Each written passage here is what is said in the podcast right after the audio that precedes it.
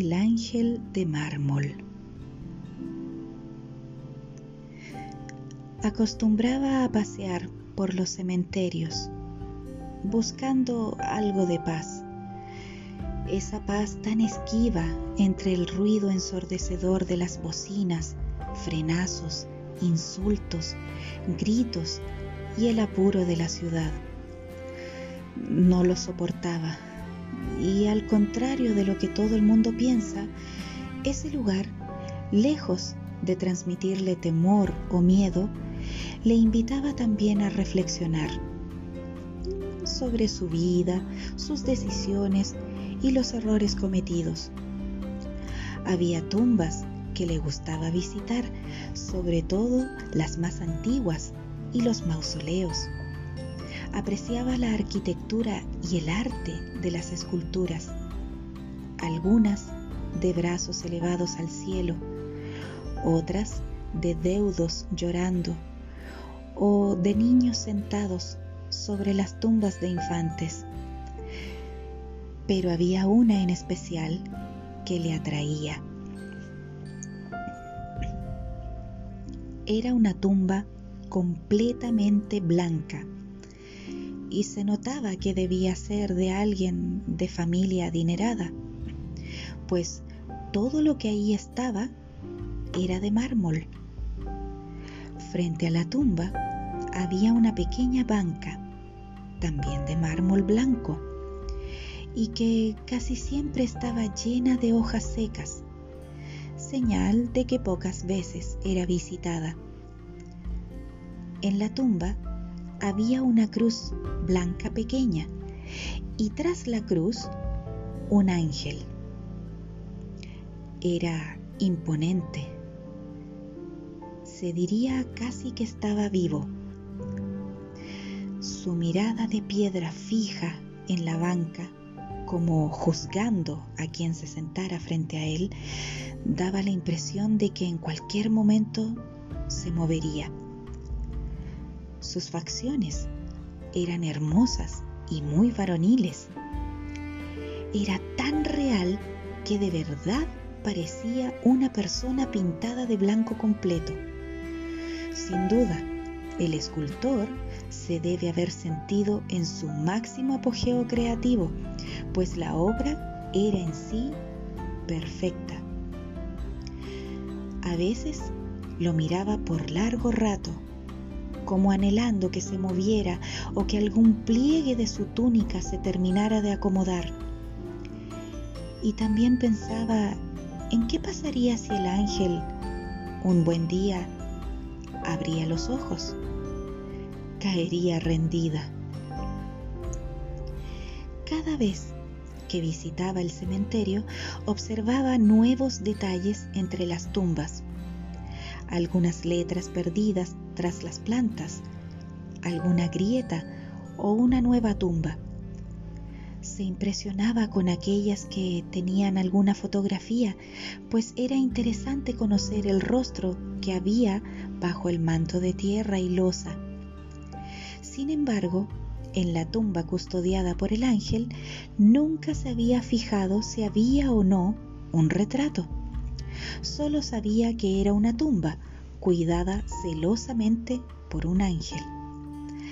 Así que esa tarde, a medida que se acercaba, decidió buscar algo más de ella. Se acercó.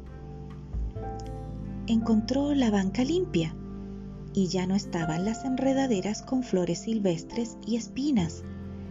Ahora aparecía un nombre y una fecha. Miguel Alfonso Covarrubias Beas, 7 de abril de 1955, 24 de octubre de 1985. Miguel tenía entonces 30 años cuando falleció.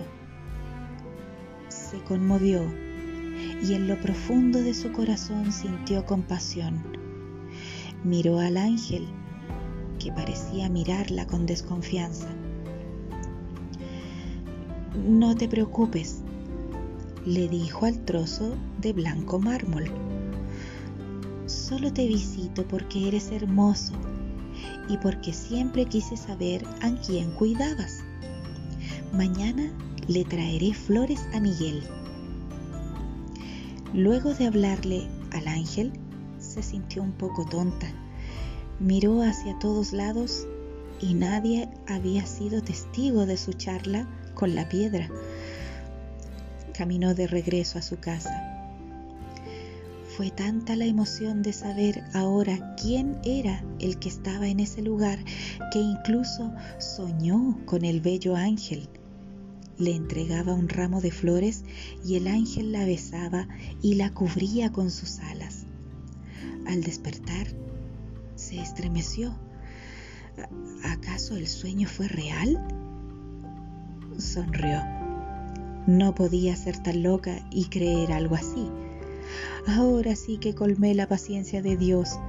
Me enamoré de un ángel de mármol. Por la tarde se preparó para la visita. Cuando ya se estaba acercando a la tumba de Miguel, recordó las flores. Al llegar a la tumba, le dijo al ángel, Perdona, por favor, olvidé las flores. Pero verás que mañana vendré preparada para la ocasión. El ángel le regaló una silenciosa mirada, como siempre. Entonces, mientras se sentaba en la banca, reparó que había un retrato y señales de flores frescas.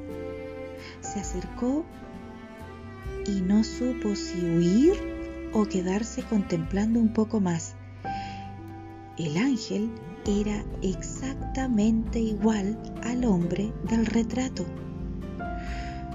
Venció su temor y se acercó. Ahora entiendo. Eres casi humano. Y tocó suavemente la fría mejilla de la escultura. Quisiera haberte conocido de verdad por un instante que pareció eterno, observó al ángel, tomó el retrato y lo miró.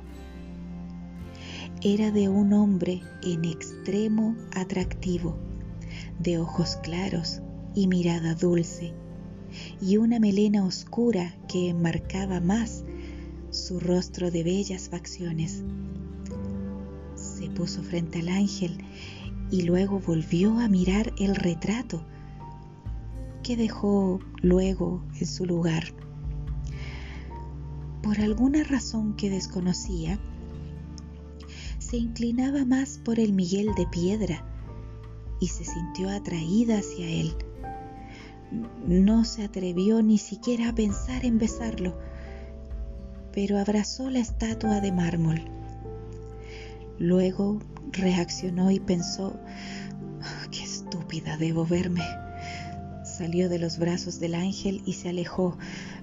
Perdóname, le dijo, y regresó a su casa. Antes de dormir, pensó en cómo lograr que el ángel la perdonara por lo que había hecho y luego pensaba que era solo un trozo de piedra. Pero es que sentía que había roto los códigos del respeto, pues era la imagen del difunto. De modo que pensó cumplir con lo de llevar las flores a modo de pedir perdón y también para disculparse ante Miguel. Se arregló con su mejor vestido, pese a que era invierno. Pensaba que si los muertos pasaban fríos días, cuanto más una escultura así que no le importó. Compró las rosas más hermosas que encontró y partió. El viento soplaba suave, pero muy frío, pues ya estaba atardeciendo. El borde de su vestido azul jugaba con la brisa que la acompañaba y estaba tan emocionada que no se dio cuenta de que la seguían. El hombre se iba escondiendo detrás de cada árbol o poste que encontraba en el camino. Al verla entrar al cementerio, titubeó. Pero entró de igual forma, pensando que su delito sería más fácil de realizar por la poca o nula vigilancia. La muchacha se acercó a la tumba y, con respeto profundo, se arrodilló. Puso las flores sobre la tumba, cuidando que las flores no taparan el nombre de Miguel. El malhechor que se hallaba escondido tras una lápida cercana, comenzó a cuidar sus movimientos. Favorecido por la oscuridad que ya se dejaba caer sobre el cementerio, se acercó cada vez más hacia la joven.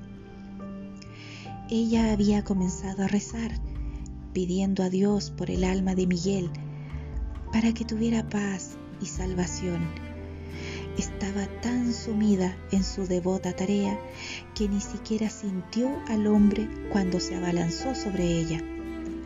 Con una de sus manos logró apretar ambas manos de la joven como tenazas y con la otra comenzó a tratar de levantar su falda. La muchacha comenzó a llorar y exclamó, no, por favor. Entonces, por sobre su atacante, vio lo increíble. El ángel de mármol, frío e inerte, comenzó a temblar. De pronto, alzó el brazo izquierdo y lo movió hacia el delincuente. La muchacha se aterrorizó y su atacante, al darse cuenta de que ella observaba algo por sobre él, se giró y se puso de pie. Se encontró frente a frente con el pálido personaje, inmenso, muy por sobre él, y con sus alas extendidas. El hombre sintió que su cuerpo le tambaleaba de miedo, mientras la muchacha lograba ponerse a salvo, escondida tras un árbol. Desde ahí observó el ángel tomó al joven por el cuello y lo acercó hacia él. Entonces los ojos del ángel comenzaron a brillar como fuego, quemando por dentro al hombre que nunca logró entender lo que le pasó. Y entonces cayó muerto. La muchacha no podía creer lo que había visto. Estaba impresionada y tratando de mantener la serenidad, se dejó ver por el ángel que aún estaba erguido frente al hombre muerto a sus pies. El ángel giró su cabeza hacia ella y estiró la mano para que ella la tomara. La joven dudó y dio un paso hacia atrás. El ángel caminó pesadamente hacia su lugar de origen y antes de volver a su eterna posición, volvió a extender su mano mirando a la joven con dulzura. La joven, esta vez, no vaciló. Se acercó lentamente hacia él, tomó su mano y selló el pacto con un beso para siempre.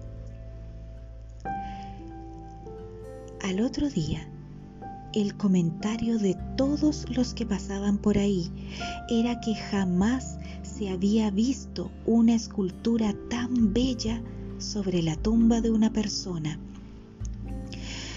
La familia de Miguel nunca comprendió ni supo de dónde había salido esa escultura y mucho menos la administración del cementerio que no supo explicarles de dónde había aparecido. Y era curioso, porque el ángel era igual a la imagen anterior. Era Miguel, pero nadie pudo saber nunca quién era la linda muchacha de piedra que besaba al ángel y cómo era posible que éste la abrazara con tanto ardor, cubriéndola con sus alas. ¿acaso la piedra ablandó? Sin embargo, la escultura era tan hermosa que nadie se atrevió a quitarla. Y del cuerpo del delincuente nunca se encontraron restos, simplemente se fundió en el cemento del campo santo. La bella escultura quedó para siempre como testimonio secreto del amor fulminante entre un ángel de mármol y una hermosa joven, cada uno convertido en guardián del otro.